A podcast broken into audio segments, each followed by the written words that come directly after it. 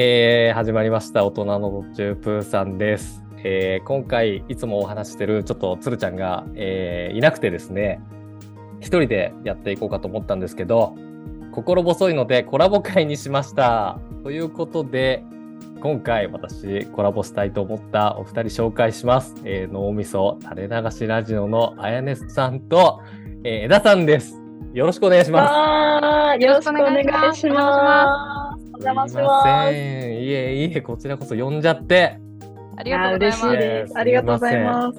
ということで、早速なんですけども、ちょっとお二人のやられてるポッドキャストも含めて、ちょっと自己紹介お願いしてもよろしいでしょうか？はい。えっと脳みそ垂れ流しラジオのあやねと言います。えっと、脳みそ垂れ流しラジオは、毎週月曜日朝8時に配信中の枝さんとあやねでやっているポッドキャスト番組になります。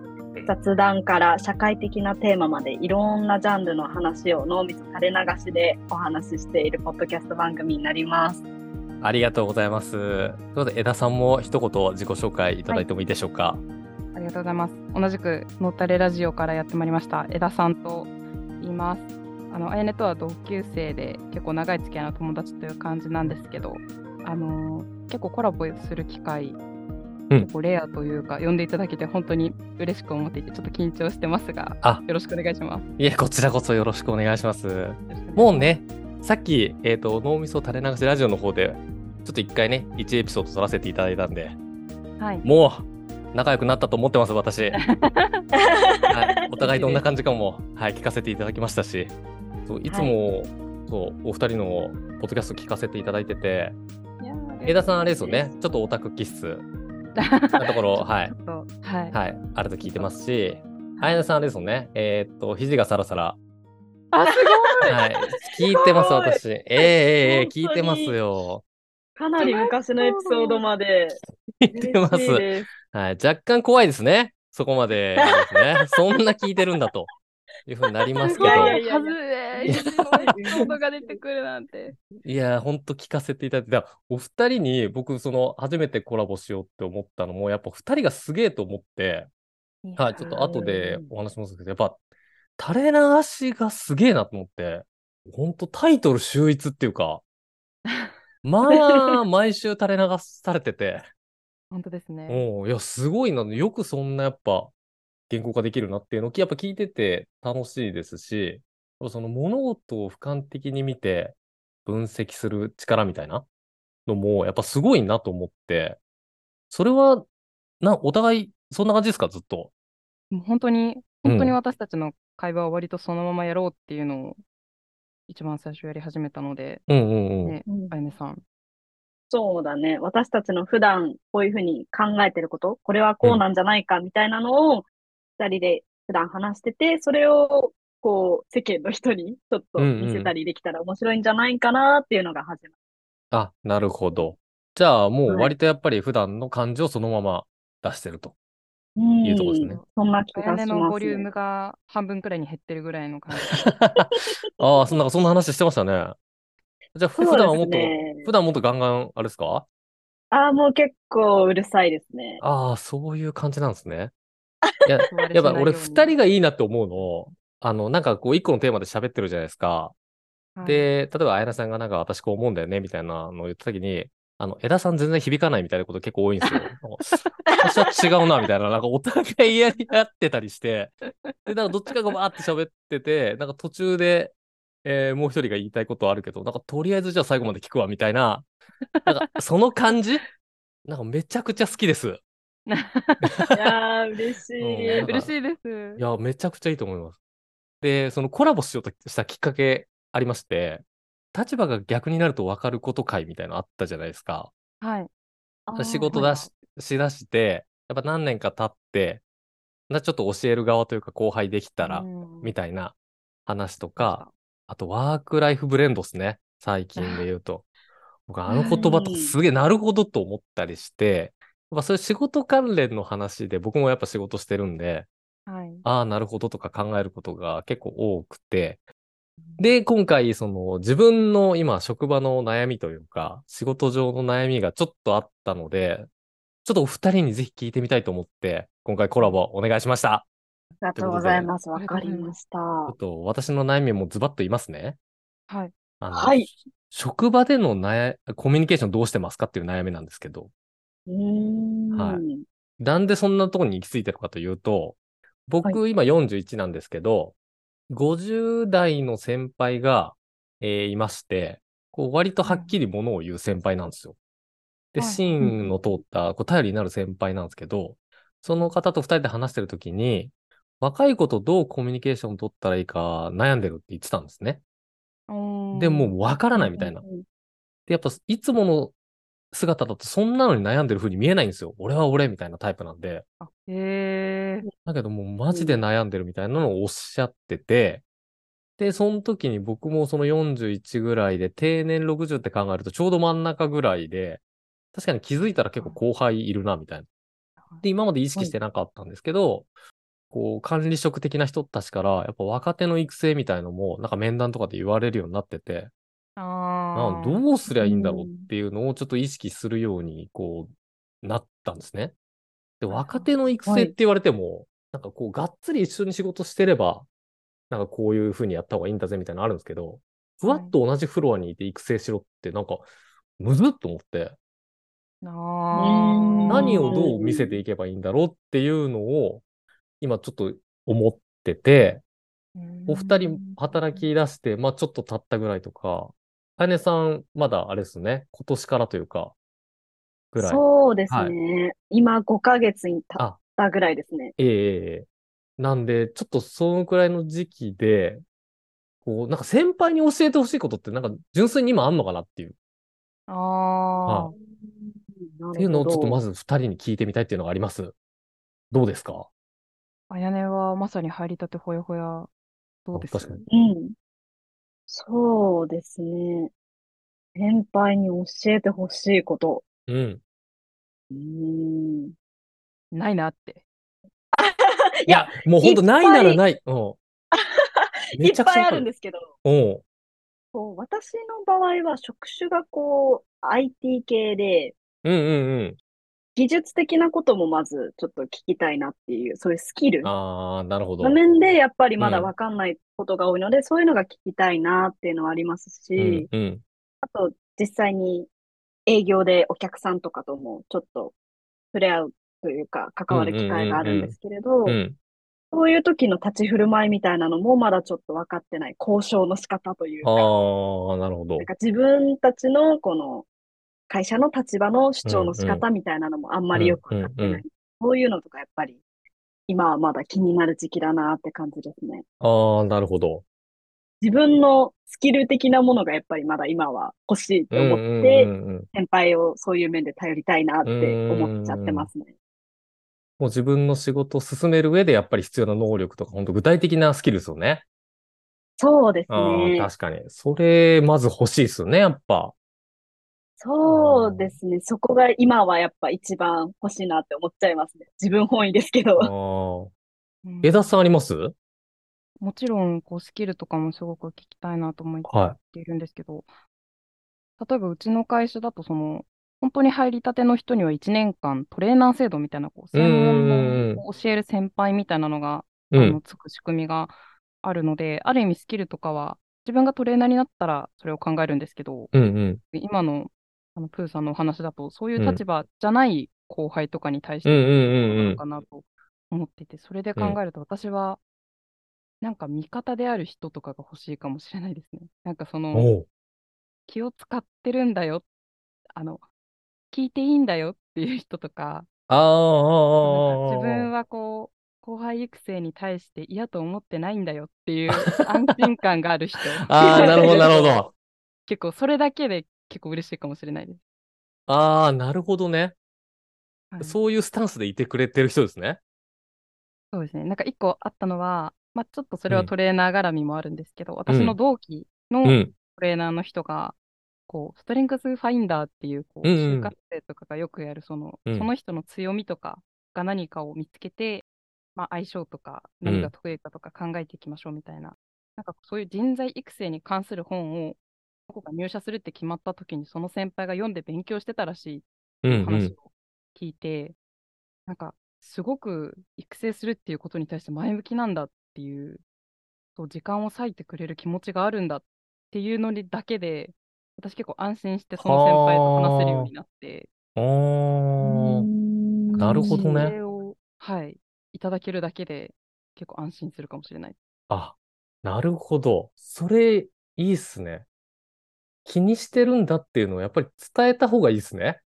あの、このおお悩みとして挙げてくださってるというようなところが、うん。もうなんか、あの、その職場の後輩というか、新しく入る方にうん。知っていただきたいです。確かにな、私は悩んでるんだということをですね。確かに。なんかそれで言うと、仕事上、なんかいくつかのチームにこう、全員所属してるんですけど、そのはいあるチームで言うと僕一番上になっちゃってたんですよ。あと全員下みたいな。はい。で、うんなんかその時に、まあコロナも明けたし、まあ今年とか、一回みんなで飯食うとかって必要なのかなと思ったんですよね。その子たちってずっとそういうのないまま、ここまで来てて、仕事外で話すみたいなことないから、一回、そんなキャラでも僕ないんですけど、はいはい。みんなで飲みに行こうぜとか言って、行ってみたんですよ。はい。ではいはいはいで、意味あんのかなとか思って、あ、そうなんですね。めちゃくちゃ思いました。なんか僕行っても、結局、僕は、その下の子たちに喋ってもらえればいいっていうか、はいはいはい。はい。なんか仕事をっていう時間を、の枠を外れて、ちょっとな、どうでもいいこと喋って、仕事戻ったら結構相談しやすいっていうか、言いたいこと言いやすくなるみたいなのちょっとあるかなと思って、そういう場を設定したんですけど、なんかやっぱ気を使ってもらって結構俺の話とか聞いてもらっちゃう時間とか長くて、いや、ああ。俺のことはいいっす、みたいな、ああ。そう思っちゃって、結局そんなんで終わっちゃったりしたから、本当にその後輩の子たちにとって有意義だったのかなって思って、それ以来もう飲み会とかできなくなっちゃったんですよ。ええいや、意味ないかなと思って。先輩と飲みに行くとかってどう、どうですか？やってます？あ人によりますね。そうっすよね。そうだよ。いや、でも、ちょっと私今の話聞いてて思ったのは、うんもし私がプーさんの後輩だったらすごく嬉しい機会だなと思って、うん。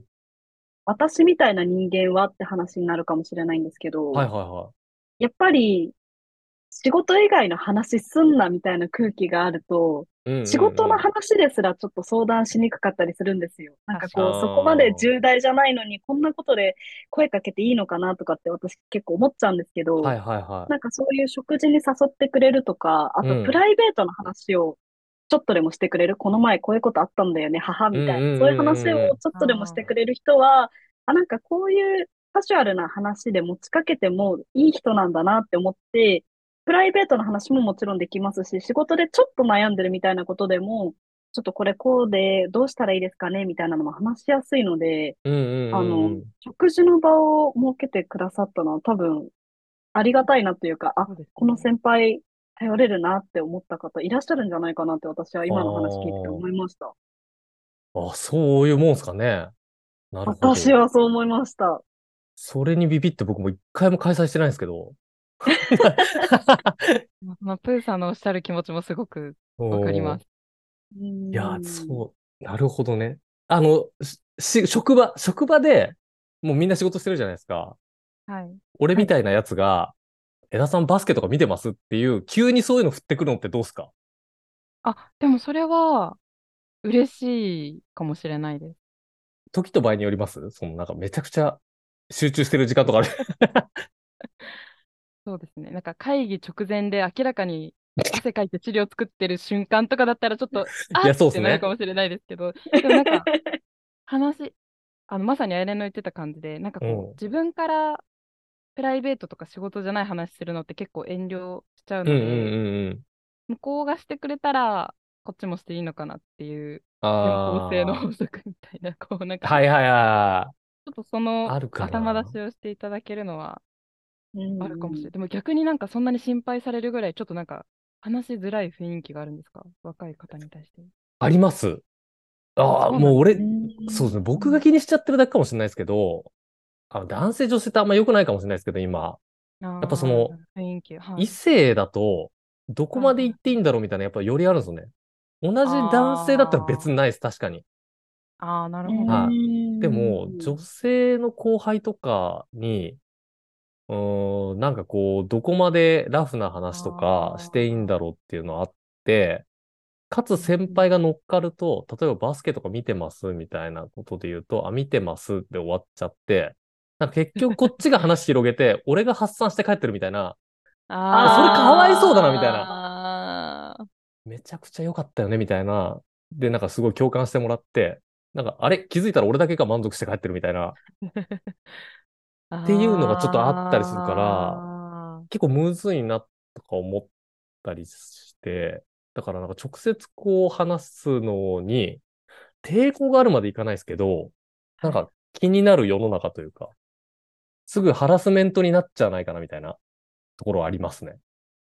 なんかすごい例えばなんですけど、僕のちょっと具体的な、あの、引っかかったことなんですけど、はい。あの、はい。なんか世代間のギャップみたいのってあるって言うじゃないですか。僕あんま今まで感じたことなかったんですけど、えーある後輩の女の子が、その子メインであるプロジェクトみたいのがあって、で、はい。それをこう会議とかに出すのは僕だったんですね。だからこうこうこういうやつですって言って聞いて、えーじゃあ僕この会議で報告して承認してもらうねみたいな感じだったんですけど、はいはい。その資料を印刷するってなった時に、じゃあはいコピーしときます。で、僕がいるデスクなんか2箇所ぐらいあるんですよ。はい。で、えメインでいるデスクは1階で、えーその子がいるのは2階で、で、その2階の同じフロアに僕のデスクもあるんですね。はいはいはい。でえーじゃあコピーしたら、えーじゃあ2階のあそこに置いときますねって言われたんですね。で、なんか俺だったら1階にいるっていうのを、先輩がいるっていうの分かってたら1階に持ってきますって言うなと思っちゃったんですよ。ああだからそれをああじゃああそこに置いておけばいいっすね。みたいな、このなん、なんていうんですか？もうちょっとしたことなんですけど、そそれに、うっってちょっと思ったりして、でも絶対言えないんですよ、そういうの。確かに言えななんいですね。かめちゃくちゃ嫌な先輩じゃないですか。僕はもうこそういうの嫌な先輩だなって思ってたんですけど、同じ道を辿ってるっていうか、ななんかそういうもう些細な、俺だったらしないな的な。確かにその子にとっては2階に置いといてくれる。僕もまあ1日1回ぐらい行くんで、全然いいんですけど、全然いいって言って良くないから多分言ってるんですけど、いや、すごくわかります。なんかそういうのってどう そしたらみたいなのあります？うわー私ちょっと今、プーさん側の立場ですごいわかる、わかります。後輩とかに対して。いや、それ、うん。私はいいけど、私より上の世代にやったらまずいかもしれないけど、口出すことじゃないな、みたいなのすごいあります。ああ、ありますよね。絶対言えないんですけど、今。もう本当どうしようと思って。あやねどうです？そういうの、フリーダムそうう。うーん。なんか私はそれこそ入りたてほやほやなので、う。うん。まだこう、どちらかというと自分が思われてる側だと思うんですけど、お例えば先輩にもっとこうしてほしいなとかあるのかなって今聞いてて思ったんですけど、言い方をきちんとすれば、そんなになんだこいつって思わないんじゃないかなって、私は思いますね。ままあその確言い方が難しいですよね。うん確かになんか自分はいいけど他の人だったらって、やっぱ思うことあるじゃないですか。でもなんかそれ結構俺自分の責任から逃げたなって思っちゃうんですよね。なんか俺はいいけどって、なんか俺も傷つかないようにしてんなみたいな感じ、傷ついてるくせに。みたいなのがあって、だ言ってあげた方がいいんだろうなとは思うし、なんかやっぱ嫌われたくないとかそこにあるのかなとか思うんですよね、ちょっと。だから言えないみたいな。そこがやっぱりこう先輩になりきれてないというか、そうなんか今うん働いてて、先輩のどの姿見て、学んでるとかってなんかあります？なんか研修とかとは別に？日常私のの仕事の中で。私の場合だと、うん。結構そういうのを言ってくれる先輩がいて、あ、そうなんだ。そうなんです。で、多分その人はもしかしたら言ってくれるとかじゃなくて、うん。そういうの言っちゃうタイプなのかもしれないんですけど、だから人によっては結構、うわうるさいなとか嫌だなとか思う人もいるかもしれないんですけど、うん。多分これも私の場合はなんですけど、結構私仕事のモチベーションが高いタイプなので、うんうんう。これって言ってもらえてる後輩私だけかもしれないなみたいな、ちょっと周りより一歩気づける人みたいな感じになれるんですよ。言ってもらえることで。はいはいはだからそれは私はありがたいんですけど、もしかしてうんこれが仕事モチベーション低い人だったら、逆により嫌になってるかもしれないなっていう難しさをちょっと感じます。そうですね。確かに。まあそこもやっぱ相手によるっていうか、受け手にもよりますよね。でも、まあそうですね。でも、あやねの言った言い方っていうのも確かに、その先輩もズバーンって言うんですけど、ああ。え、あ やなさんどういう言い方されたらいいですか？そのなんかいい具合に受け取れるっていうか。ええ例えば、さっきのそのプリント1階、2階問題のはいはい話で言うと、はい。1階にいるんだから2階に置かないでっていう、何々しないでみたいな言い方するよりは、うんこう自分1階で作業してるから、1階に持ってきてくれた方が嬉しいかもみたいな、こう、こうしてくれたら、こう、あなたのその行為がプラスに働きますみたいな言い方だと、そうか、こうした方が全体的にプラスの働きになるんだって思って、こう、あ、わかりましたってスッて落ちて、うんう。特になんだこいつとかもなく進むかなって思いますね。そうしてほしいっていうこっちの気持ちの問題ですよね。その伝えるところ。そうですね。なんかこうしちゃダメとか、こうするなっていうよりも、こうした方がこうなるっていう言い方だと結構納得する人多いんじゃないかなって思ああ、そうっすね。確かにな。おちゃらおちゃらけるのあるかもしれないです。嬉しいの。なんか、おう。1階に持ってったら、うん。チョコくれたみたいな。おちゃらける感じとかああ、なるほど。嬉しいかもしれないです。あ、それいいっすね。それいいわう。。それ、なんかコミュニケーションにもなりますよね。緊確かに。い密になるというか、この先輩チョコくれたみたいな。やー、確かに。それ多少裏でいじられる可能性ありますけど、いいっすね、それ。あいつなんかチョコとかくれるけど、みたいな。ああ、確かに。でもそれ受け入れられやすいかもしれないですね。まるまるさんいつもお菓子くれるんだよね。なんかちょっと、ああ、確かに。ちょっとそれ用のお菓子準備します、明日。明日から。ちょっと言葉でおちゃらけるのとか、そのうん気軽な話題振るの難しい時に、意外とうんうん物で釣ると、物ってか、本当に気気軽な、うんうん遠いチョコ1個とかで釣るっていうの、意外と悪くないかもしれない。私は嬉しいかもしれないです。それ、女子どうなんすか？俺すっごい思います、それ。なんか、結構くれる方いるじゃないですか。ほんとちょっとしたものをパッてくれるんですけど、そうんのまたこれも、あれですけど、男性から後輩の女子にパッとあげるって、どうなんだろうとか思っちゃうんですよ。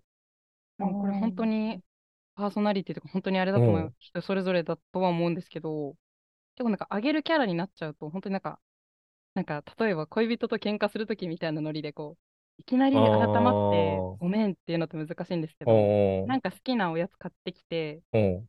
冷凍庫にあのアイスあるよみたいな、あなんかそこからあ和解できるなみたいな感じで、ちょっと力を借りるっていう意味でああ、なるほどね。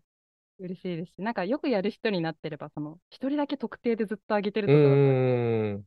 この人はいいつもお菓子くれるなみたうんうんうんいな人とかだとうんうん全然。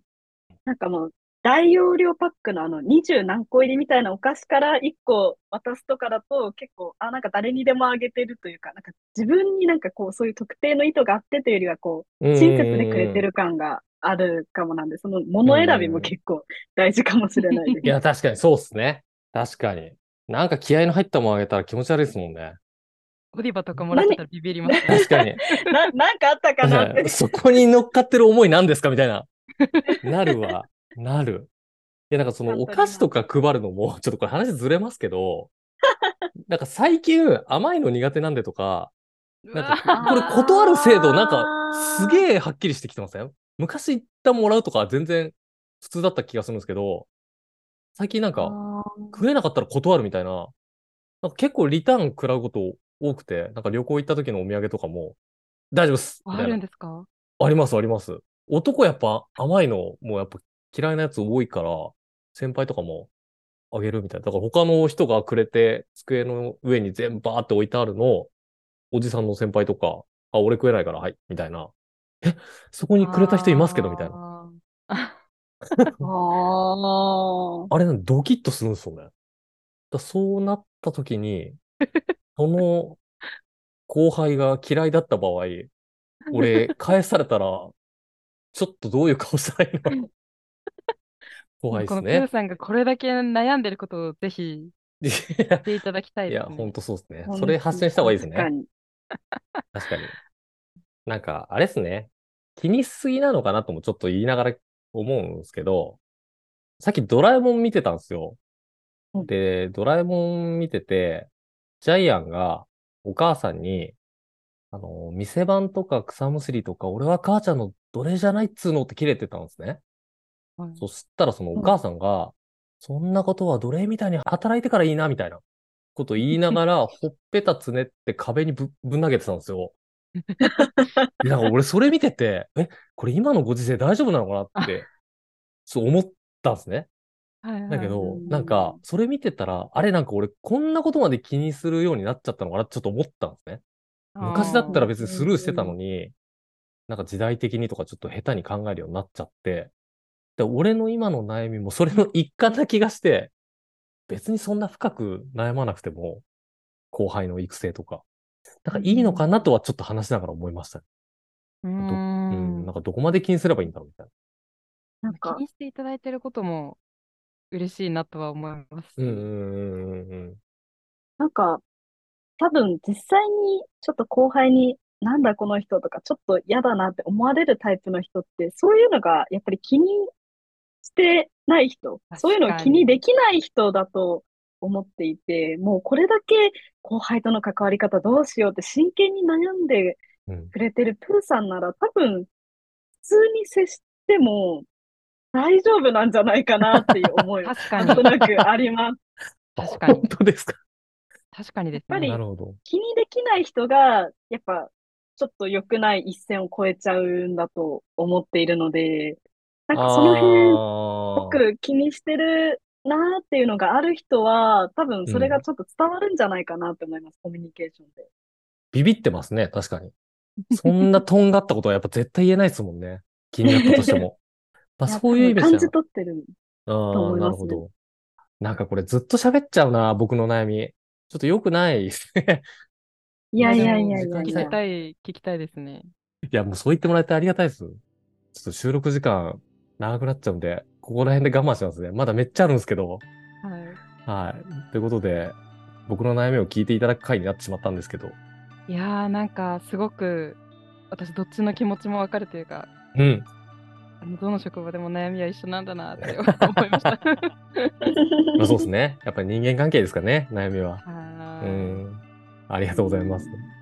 あやなさんはいかがですか？いや、でも、私はもう今回の話聞いて、もうこれだけ、もう、後輩のこととか、その職場のコミュニケーションみたいなのを考えてくださってるの、本当に素敵だなって思いましたうん。なかなかちょっと、その悩みを解決できる答えは出せなかったかもしれないんですけど、いえいやでもえ。なんかすごい、プーさんの素敵な一面を見れた回だなと思いました確。かに。そうですね。いや、ありがとうございます。なんかコラボってこういうことじゃないのかなって今思ってます。なんか、年下の子呼んでめちゃくちゃ褒めてもらって終わるって、どういう回だろうって思いますね。いやいやいやいや本当にそれは、あのーよくない。お世辞みたいな流れになっちゃってますけど、本当にはい仮に自分の職場の年齢が同じ先輩が、はい。実は裏でこうやって思ってたっていうのを知ったら、はい。まるまるさん、そうなんだってこうちょっと湧いちゃうと思います。確かに、確かに。いやー、ほんとね。いや、ほんとありがとうございます。また相談してもいいですか？いろいろあったら。もちろんです。ぜひです。いや、ほんと二人のやっぱ、あの客観的に物事を見る力とかやっぱすごいっす。いやいやいや。いや、いろいろ勉強になりました、マジで。ちょっとまた、はい、悩みができたら、ちょっとご連絡させていただいて、ちょっと私のお話を聞いていろいろ言っていただければと思ってますんで、すいません。またよろしくお願いします。はい、はいありがとうございますよろしくお願いします。ありがとうございます。はい。今後も、あの、私聞きますんで、二人の垂れ流しを。わあ、嬉しいです。いや、聞きます、ありがとう聞きます。ございます。はい、マジで。設定するテーマとかもめちゃくちゃ秀逸なんで、いやいやいや。いや、めっちゃいいっす。はい。なんで、ちょっと陰ながら応援してますんで、はい。今後ともよろしくお願いします。よろしくお願いします。ということで。本日のゲストは、あやねさんと枝さんでした。ありがとうございました。あありがとうございました。あ今日も何とも言えない話をしていましたねこの二人まだまだ立派な大人になれる日は遠そうですお天気みかん提供大人の途中今日はここまで